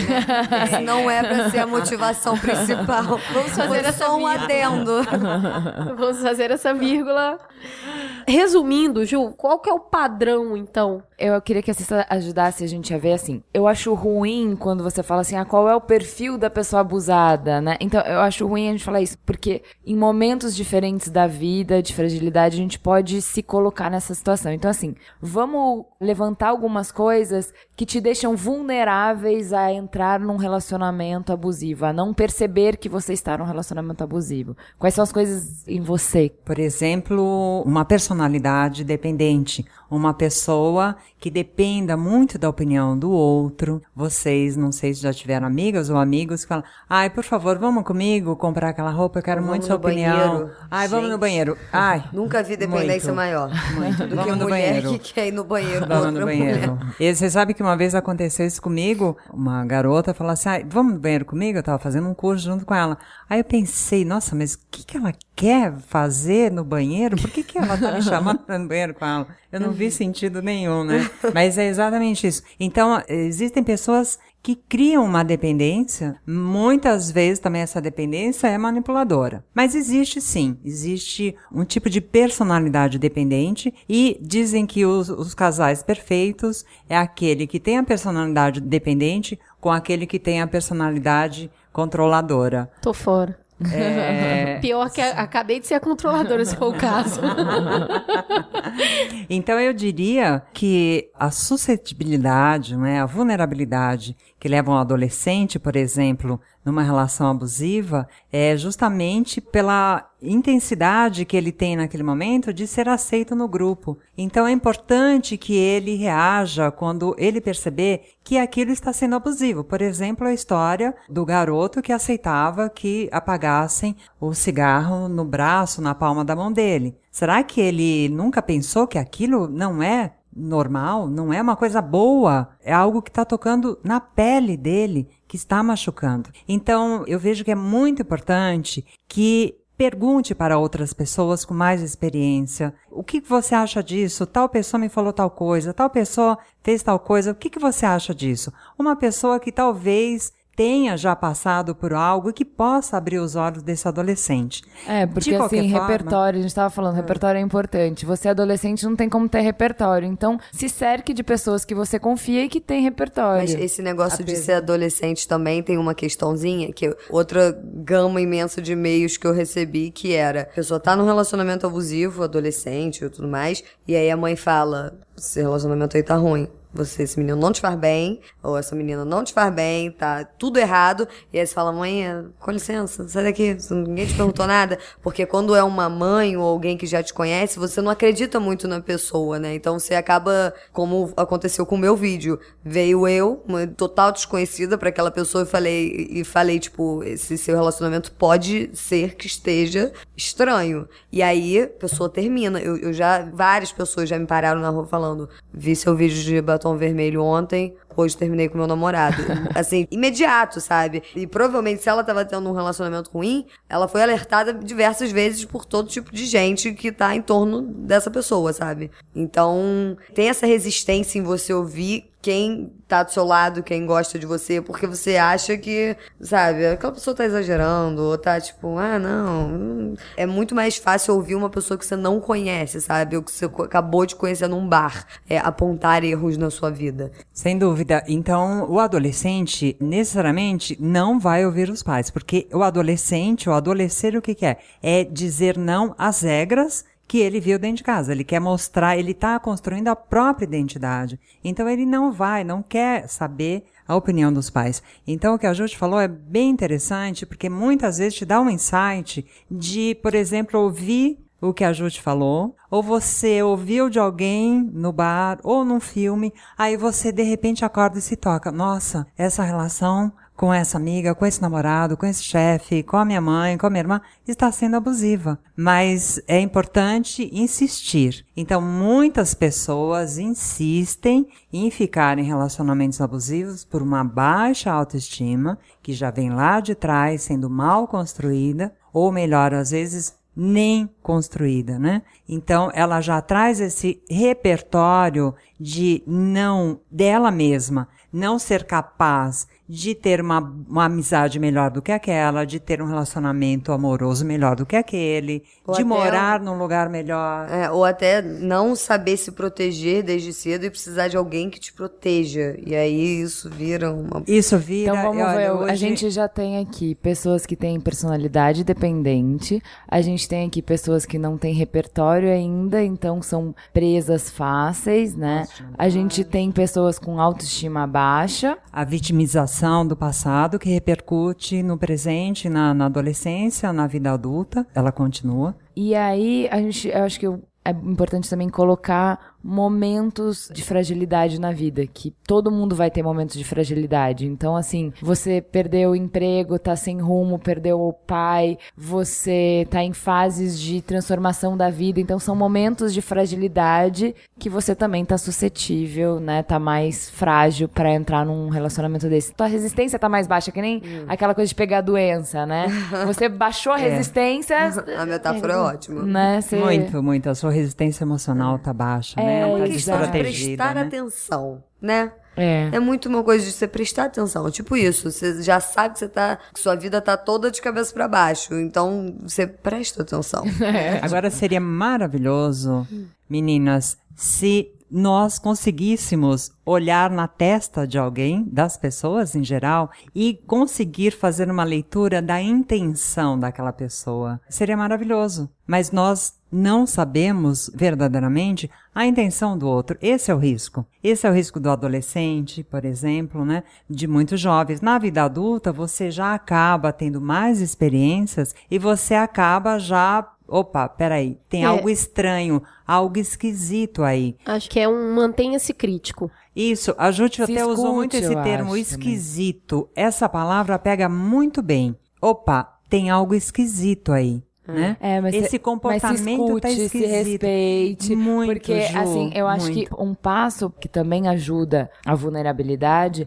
é você não respeitar muito a, Sua a sua intuição. Acho que isso te ferra muito. É, Né? porque a gente, a gente lá no fundinho, a gente sabe, Sabe. quando o troço tá estranho. E aquilo fica assim, você fala, "Tch, lógico que não, tá ótimo, Isso. tá ótimo esse relacionamento. Que é o muito auto-engano, bom." né? E aí você sente uma coisinha, né? Um tro- É porque, sabe o que que é? Você não consegue tocar na intuição. Então você, é- é um sentimento, é uma coisa muito abstrata pra você levar a sério. É. E é uma coisa que é tão bom levar a sério. Ah, eu sou tipo, eu vou tatuar a intuição na minha cara, porque eu sou super a favor de intuição. E eu, desde que eu comecei meu canal, inclusive, minha intuição é, assim, o meu norte, sabe? Eu não faço nada que me dê um, um, um trocinho esquisito assim no coração. Desde merchan até escolher tema. Se eu sinto um- um, uma coisa meio assim que eu não sei nem explicar. Eu, eu não sei nem por que, que eu tô negando aquilo, mas algo aconteceu lá dentro de mim que fez eu negar aquilo, sabe? É, mas Júti, você tá falando que você, o que que você tá dizendo, né? Você está trabalhando com a alma. É. Então, pessoas que se entregam no que fazem, trabalham com a alma, se relacionam com a alma, ouvem, dão mais espaço à intuição, né? E sem dúvida vocês trouxeram uma coisa importantíssima, né? A intuição e ouvir a voz interior. Aquela vozinha que vem, aquele insightzinho, opa, algo tá me dizendo que não é por aí. Não, se ouve, se escute. É, eu costumo falar que, no fundo, todos somos animais, então mantenha os seus instintos vivos. A gente tem instinto de sobrevivência. E quando você tá numa situação onde você tá colocando a sua alma, né, em risco, é, o instinto ele avisa. Basta ouvir. A gente só se esforça muito pra não ouvir, mas que ele tá lá, ele tá lá. É, Tá. Eu traria um novo termo aqui, né, na nossa conversa, que é a fé. A fé, é, eu penso que é autoconfiança. Então, quando você tem fé no que você está fazendo, você tem autoconfiança, você tem o poder de ir lá e fazer e executar e ser e ter autonomia do que você está sendo e fazendo, né? E aí vem a intuição, vem a fé e Cissa, como a gente, a gente já mapeou aqui as coisas que nos deixam vulneráveis e agora como a gente sai dessa? né? Porque, putz, cilada, Bino, ouvi esse programa. Acabei de descobrir que eu tenho Bino. cinco relações não vivo sem aquela pessoa. Então, qual o caminho? É fazer um trabalho com a sua autoestima. Porque se você tá naquele relacionamento abusivo, você não se sente bem, você se sente desprezado, então algo está errado, mas você não tem forças para reagir. Então, qual é o trabalho? Trabalhar a autoestima, fazer com que aquela pessoa volte a se enxergar, desenvolva ferramentas para que ela tenha forças para sair desse relacionamento abusivo e como a Cris colocou, né, muitas vezes ela vai para o novo e ela pensa, nossa, como eu me permiti viver anos olhando para trás, anos naquele relacionamento, né? Então é se atirar, ter coragem. Vamos lá, pergunta Então. pra você. Sua amiga diz, mas eu não vivo sem ele. Super E aí? vive. Relaxa aí? aí? que super vive. Eu acho que, assim, a grande dificuldade de sair de um relacionamento destrutivo desse é a barra pesadíssima que as pessoas acham que é ficar sozinha. Porque é um medo de ficar sozinha que é uma coisa, assim, que te cega, né? E você fica, não, ficar sozinha pior opção possível, vou ficar aqui nisso. Então eu acho que se a pessoa só conseguisse falar, tipo, ok, isso aqui está errado, sair disso. E aí ficar um tempinho sozinha. Porque esse negócio de se conhecer, sabe? É tão importante e é tão bom, assim, só, só rapidinho, só fica sozinha, vê como é delícia, sabe? Vai pra praia sozinha, vai no cinema sozinha, Sim. vai no teatro sozinha. É um medo de ficar você e sua mente só, sabe? Criança, ela não gosta de ficar sozinha, né? Ela fica sempre no estímulo. Eu viro pra minha filha e falo assim: você é legal. Fique com você um pouco. É. Vai lá pro quarto e fica com você um pouquinho pra você ver como você é gente boa. O teste final eu acho que é ir pra banco. Uma vez eu tava, acho que eu não tava namorando ninguém, nem nada, e aí eu tive que resolver um troço no banco. E eu fiquei muito tempo sentado numa fila de banco lá. E eu estava me divertindo tanto naquela fila de banco, porque várias coisas interessantes acontecendo em volta e os meus pensamentos estavam maravilhosos.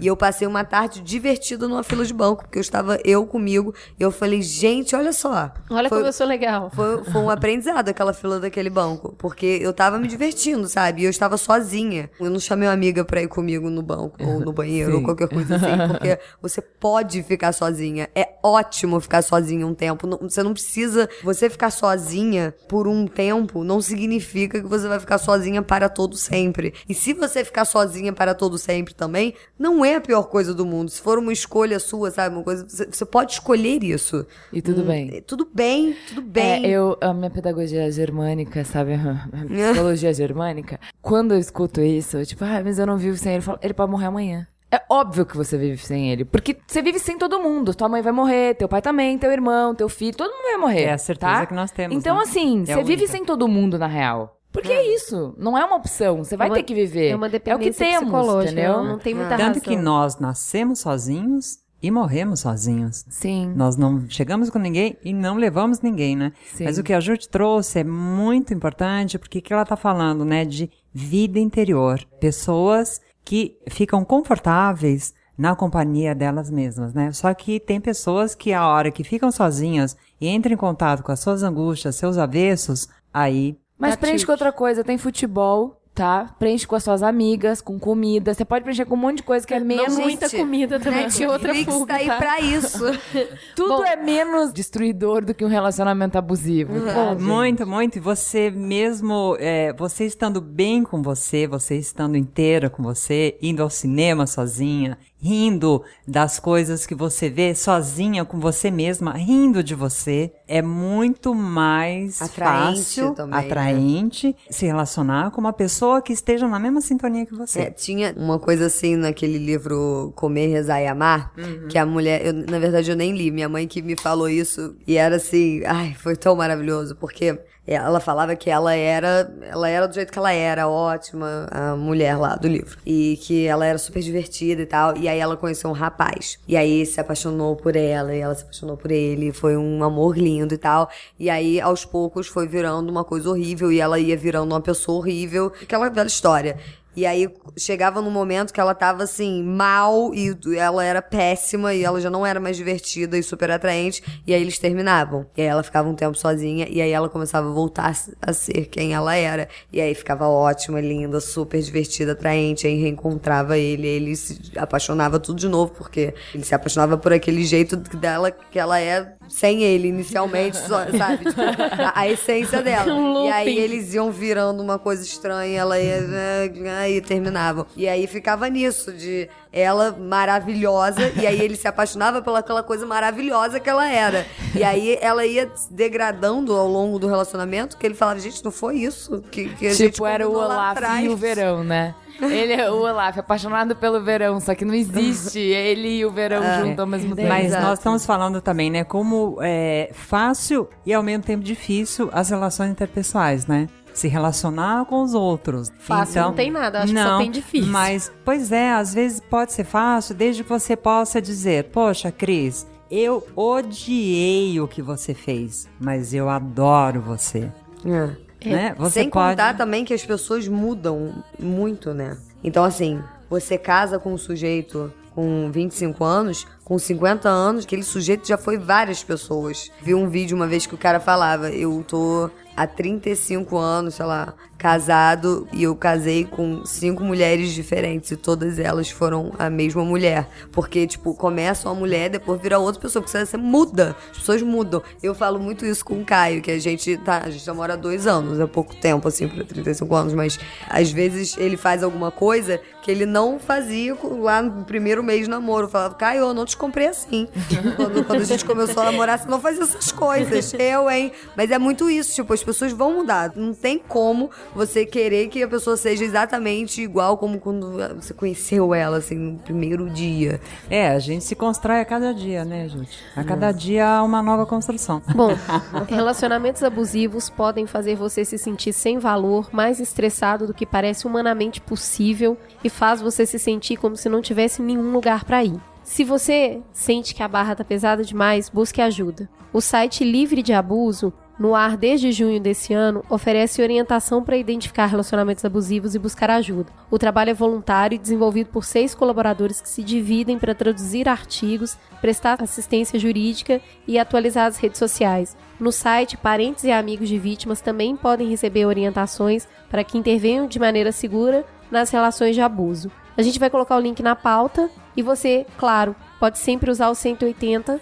para realizar denúncias. É isso, gente. Só queria colocar uma frase do livro Alma e Moral que diz assim, já que nós estamos falando em estar consigo próprio, né, Jute? A pior solidão é a ausência de si mesmo. I'm not gonna give up. I'm not gonna stop what I'm gonna work harder. I'm a survivor. I'm gonna make it. I will survive surviving. Farol aceso. Vamos de farol aceso, gente. Eu tenho um monte de coisas pra falar pra vocês. Férias, né, amores? Maravilhoso. Eu vou escolher só três, rapidamente. Primeiro, falar do método Kominsky. Porque eu tava na esteira esses dias assistindo, chorando. E aí eu falei, que cena ridícula. Mas o Michael Douglas faz um professor de teatro. São episódios curtinhos, acho que é de meia hora cada um. A temporada também é curta. E ele vai refletir sobre envelhecer, né? E ele faz isso de um jeito não estereotipado, tal, bem sensível, bem honesto. Eu achei muito, muito bonito. Já no, nos primeiros episódios tem uma morte, acho que isso não é spoiler. Então, porque é a parte da série, ela se propõe justamente a isso, a, a, lidar com o luto, de ver que os seus amigos vão morrer e de ver que como é que você vai lidar com isso, porque isso fala da sua morte, da sua finitude, enfim. Como a gente falou de Boa Morte é, semana passada, eu achei legal trazer para vocês. É uma obra que nos coloca de frente para essa questão que a gente quer sempre fingir que não existe, né? Então, indico bastante o método Comins que tá na Netflix. Outra coisa que eu vi que não é nada novo é o De Amor e de Trevas, um filme que é baseado no livro de memórias escrito pelo Amos Oz, que deu o nome ao nosso caçula, o Amos, filho da Cris. Ele é dirigido pela Natalie Portman, é o filme de estreia dela como diretora, né? Ela é natural de Israel, ela tem origem judaica, ela sempre se interessa, né, tem curiosidade por contar histórias que falem do seu povo e da sua religião. Fui assistir esse filme pensando, cara, não tem como fazer um filme de um livro de memórias que essencialmente não são acontecimentos, né? Não é uma batalha, é um acontecimento só, mas vai ter muito raciocínio em torno disso, muito pensamento, muito sentimento e tal. É, falei, não dá pra fazer um filme, não tem ação, né? Tem pensamento só. E aí eu gostei muito do que eu vi. Muito. Porque eu achei que a Natalie Portman teve muita poesia para nos levar para aquele lugar, né? Eu não conheço Israel, não é um lugar que eu tenha muitas referências, né, de como é que é o clima, como é que é a vegetação, como é que as pessoas se vestem, como é que elas vivem. O filme te traz tudo isso de uma maneira singela, assim. Como ela escolhe colocar os personagens, te ajuda a entender, a entrar na história através das locações, das roupas, dos hábitos, do que as pessoas estão fazendo. Eu gostei muito que, assim, assim, o Merigo reclamava, inclusive no Outlander, sobre o recurso do voice-over, né? De que ficar narrando as coisas que acontecem. Ele fala, isso é recurso de livro, no filme você tem que mostrar. Então isso é preguiça. Nesse filme da Natalie Portman, ela tem um jeito muito bonito de usar isso, né? Então, assim, pô, tem coisas que não tem, não são ações, são pensamentos. Como é que eu vou fazer trechos grandes, compridos de narração, né? De, de, em que o personagem está contando o que ele pensa, o que ele sente. Como é que eu vou fazer isso, transportar isso para o suporte de audiovisual sem ser cansativo e sem ser preguiçoso, né? E eu achei que ela fez isso de um jeito muito bonito. Então é uma história, é a história dele mesmo, né? O, o livro de memórias. Então é a história de um menino de 12 anos que vai morar em Israel logo após a a Segunda Guerra, então quando o Estado de Israel está sendo criado, né, sobre todas as tensões que tem naquele momento, mas toda a questão política, ela é só pano de fundo para os dramas pessoais que são muito maiores. Então, eu achei muito muito tocante ver uma, um idoso e um homem adulto, fazendo todo o traço desde a infância, porque coisas muito importantes aconteceram ali quando ele tinha 12 anos e que ele não tinha maturidade para entender com 12 anos. Então, a impressão que o filme dá é que ele passou a vida inteira voltando para aquelas cenas e dando novos significados. Então, cada coisa que ele vivia como adulto dava mais bagagem, dava mais referência, dava mais repertório para ele voltar para aquelas cenas que ele viveu com 12 anos, ter mais uma peça do quebra-cabeça para entender o que aconteceu. E entender o que aconteceu no filme, assim, o homem para cuidar das palavras e para tecer palavras, eu acho. Eu admiro tanto isso, sabe? Com um ser humano que consegue transpor para palavras as experiências que a gente compartilha, né? Essa jornada de humanidade que a gente tem de sofrimento, né? Ser humano é sofrer. Então, é lindíssimo o filme. Eu acho que, como estreia de uma diretora, eu achei super sensível. Vale muito a pena ler o livro, mas vale a pena para quem não leu o livro também assistir o filme. E para terminar, estamos oficialmente né, na, na corrida que eu e o Merigo fazemos todo ano para ver os filmes das principais categorias do Oscar. A gente assistiu Nasce uma Estrela, eu até comentei no, no Twitter e a, galera reclamou de spoiler, então se você não assistiu Nasce uma Estrela e você não sabe, porque é a quarta refilmagem do Nasce uma Estrela, né? Então se você não sabe nada da história, pode parar por aqui que eu vou dar spoilers, tá? Pula por uns três minutos pra ir pro Fala que eu te escuto. Eu achei que o filme seria melhor se fosse o título fosse Morre uma Estrela, porque é mais sobre o ocaso de um astro do que sobre o surgimento de uma nova estrela, né? Eu tinha escutado antes de ver o filme que a Lady Gaga tinha uma atuação que era ok, não era extraordinária, mas não comprometia o filme e que a atuação do Bradley Cooper, sim, que era superlativa. Eu achei mais assim que o olhar do filme acompanha mais ele. O olhar do filme está mais interessado no sofrimento dele, nessa trajetória dele saber que ele está no final da carreira, de saber que dali é ladeira abaixo, de ver que ele está perdendo a cada dia o que ele mais ama, que é a capacidade de se expressar através da música, enquanto ele acompanha, ao mesmo tempo, uma menina que está explodindo. Então, esse difícil compasso. Eu fiquei o tempo inteiro esperando, eu acho que os clichês, né?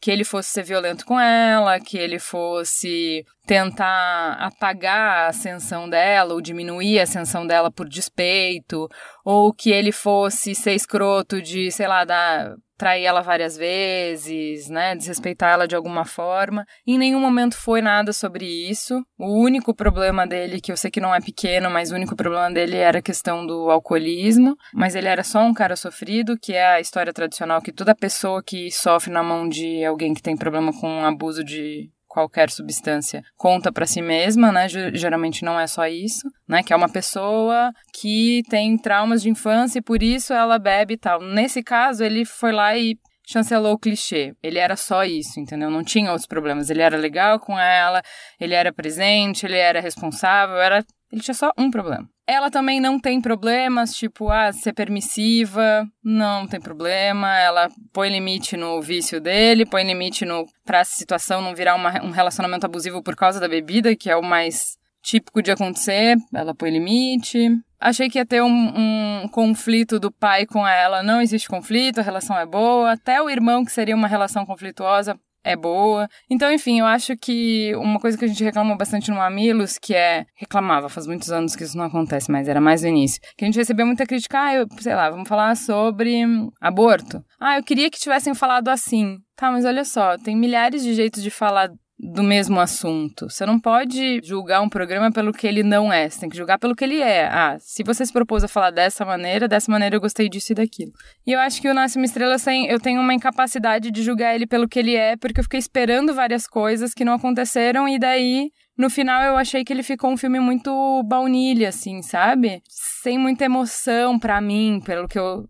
De novo, não pelo que ele é, mas comparado a uma expectativa. Preciso reassistir como uma história de amor, porque eu fiquei esperando o treta o tempo inteiro e a treta nunca chegou. Mas depois que acabou o filme, eu conversei. Então, assim, a experiência do filme para mim foi, ah, ok, bonitinho, mas não, não me impactou, sabe? Não me emocionou, não nada. Mas depois do filme, eu conversei muito com o Erigo e ele suscitou conversas muito boas. E eu acho que no final, essa troca de olhar, né, de tirar o olhar da, da menina e botar do cara, acaba trazendo à tona uma série de discussões sobre masculinidade que são importantes e que a gente está precisando fazer. E aí eu já comecei a gostar mais do filme depois pelas discussões que a gente fez sobre ele do que pelo filme em si, então eu vou reassistir. De qualquer forma, Nasce uma Estrela é um filme que está concorrendo ao Oscar, então só por isso eu acho que já vale ver. E para quem já assistiu, conta para mim o que, que vocês acharam. Vocês acharam lindo? Vocês acharam uma história de amor incrível? Vocês estão ouvindo a trilha sonora todos os dias? Enfim. Para mim não me marcou, mas eu vou assistir de novo. Eu já, primeiro, resumindo então, não me marcou mas eu assumo que a culpa é minha, porque eu tava com expectativas irreais, não sei de onde eu tirei isso e por quê, sei lá, enfim, o filme não tem que atender minhas expectativas para ser bom. E eu gosto das conversas que ele proporciona sobre masculinidade. Eu acho muito bom. Eu gostei muito do personagem do Bradley Cooper não ser estereotipado, ele ser complexo, ele ser sofrido, ele ser triste. Foi na medida. Não achei que ficou caricato, achei que ficou muito bom. E eu acho que por isso ele vale. Fala que te escuto. Então vamos pro Fala que eu discuto. O beijo para vai para Rayane, que eu encontrei no evento Paulistanas 2019, um evento que eu fui para ver a Ana Paula Chongani passar o bastão para os brancos numa fala emocionante, foi muito legal. Ela abriu, foi a primeira fala do evento, foi linda, todo mundo aplaudiu de pé por muito tempo. Depois a Nai Ruiz brilhou, falando que é através da força das nossas conexões que a gente transforma a realidade. Foi um evento super legal. E eu encontrei a Rayane lá. Um beijo, Rayane. Fala que eu discuto dessa semana curtinho. Eu vou começar com uma parte de um e-mail da Bruna, que ela falou assim: Eu nunca mando mensagem porque a autoestima sempre me diz que eu vou estar incomodando e fazendo vocês perderem o seu valioso tempo. Bruna do céu. Nada poderia estar mais errado do que isso, mas eu, eu só trouxe para cá porque é super comum, a gente recebe bastante. E-mails que começam assim: ah, eu sei que vocês devem estar muito ocupadas, ou eu sei que todo mundo já deve dizer isso, ou gente, por favor, a gente tá aqui para isso, tá? A gente compartilha uma jornada com vocês e a nossa alegria é saber o que, que vocês acham das coisas que a gente faz, o que conversas que os programas levantaram, que reflexões que os programas levantaram. É isso que nos alimenta. Então, Nunca pensem, ai, será que elas vão gostar? A resposta é sim, tá? Vou ler o e-mail do Wellington. Aos 66 anos, quatro anos atrás, pouco mais de um ano depois de se aposentar, papai teve um AVC. Ele perdeu aproximadamente um quarto do cérebro e todos os movimentos de todos os músculos do lado esquerdo do corpo, exceção ao coração. Até o diafragma dava umas enroscadas às vezes. O resultado foi que aquele senhor ativo, que cuidava de mim e preparava meu café da manhã todas as manhãs, estava acamado, sem nenhuma autonomia, sem controle de bexiga ou intestinos, tinha desaprendido a mastigar e até deglutir. Mas ele tinha mantido duas coisas: lucidez e bom humor. A Cris questionou no programa até onde devem se estender os cuidados em casos assim. Meninas, aquele senhorzinho de cabelos grisalhos tinha cuidado de mim até o dia anterior ao AVC. Não passava outra coisa pela minha cabeça que não fosse cuidar dele. E assim foi. Com a ajuda dos meus três outros irmãos, da minha mamãe guerreira e de uma vizinha enfermeira aposentada, cuidamos dele. Fiz barba, dava banho, limpava a fralda, fazia higiene íntima, participei de tudo um pouco. A vida de um acamado não é fácil. Foi difícil vê-lo definhando na cama. Perdeu muito peso, ficou com saúde bastante debilitada. Mantinha consciência, falava cada vez menos. Um ano e oito meses depois, a saúde estava bem frágil. Nesse período todo, ele disse uma vez que não aguentava mais. Só uma e não dava para dizer outra coisa que não aguenta firme que estamos todos com o senhor. Infecções em série o levaram para seguidas internações. Numa delas, o médico explicou que aquela provavelmente seria a última internação, que ele faria de tudo e que o corpo clínico o trataria com a dignidade que ele merecia, mas que ele achava que prolongar o quadro com métodos artificiais apenas prolongaria a partida dele, já que o quadro era irreversível. Disse que, se quiséssemos, poderíamos entubá-lo e mantê-lo na UTI, inclusive com ventilação mecânica. Nossa decisão foi rápida. Ele já tinha cumprido a missão dele. Nós tínhamos cumprido a nós. Cuidado dele com o mesmo carinho e dedicação que ele cuidou de nós. Estávamos tranquilos e optamos pelo fim mais natural possível. Para completar esse relato que vem a partir é, de um familiar e contando de uma situação que, pelo que a gente construiu lá naquele no programa de boa morte é a situação ideal, né, da família estar tá em paz, da, é, do paciente, né, da pessoa ter o cuidado que ela escolheu, do jeito que ela escolheu, a gente escuta o depoimento da Rebeca. Boa noite, Ju. Sou médica recém-formada e ontem preenchi minha primeira declaração de óbito. Não fiquei exatamente triste pelo falecimento da senhorinha de 103 anos, mas pelas condições que isso ocorreu. O programa Boa Morte, reprisado essa semana, acompanhado desde o acontecimento, acabou fortalecendo em mim a vontade de cuidar das pessoas, oferecendo dignidade. Uma vida digna e uma morte digna. A gente morre como se vive é uma frase que eu nunca vou esquecer, assim como a senhorinha que faleceu com fome, em meio a fezes e urina, num quarto escuro e sujo. Obrigada por manter aceso algo dentro de mim que às vezes a gente esquece que existe. Então, o que eu acho impagável no Mamilos é que a gente reúne aqui nesse espaço pessoas que têm vivências completamente diferentes e que podem nos trazer as mesmas histórias a partir de outras perspectivas. Então, eu tive a oportunidade ano passado de conversar com alguns é, profissionais de saúde, né? Levar essa conversa de comunicação não violenta para eles e pude perceber o quanto esses profissionais também sofrem, porque quem vai fazer, quem escolhe se dedicar para trabalhar com saúde é porque tem interesse em ajudar as pessoas, se comove com isso. Então, ter o dia a dia de se confrontar com situações em que você faz menos do que você acha para você que seria o ideal, do que as pessoas merecem, do que você gostaria de oferecer, isso também é muito violento para essas pessoas e isso cobra um preço muito grande para elas. Então acho que também isso é uma coisa que a gente precisa conversar e que a gente precisa lidar com isso, né? Ser consciente disso, de como é que a gente vai ajudar as pessoas que vão nos oferecer o tratamento de saúde para que elas sejam saudáveis também, né? Então é isso, gente. Semana que vem voltamos a pleno vapor, cheios de novidades. Beijão e até lá.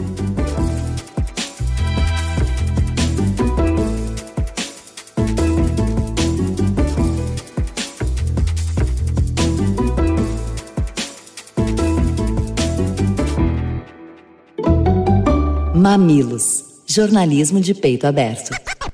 Mamilos é feito por uma equipe maravilhosa. Na produção, Maíra Teixeira. Na pauta, Jaqueline Costa e muitos pauteiros voluntários. Vídeo e fotos, Jéssica Modono. Publicação, Pedro Estraza. E a capa, o artista incrível, maravilhoso, lindo e cheiroso, Zé Cabral. Este podcast foi editado por Caio Corraine.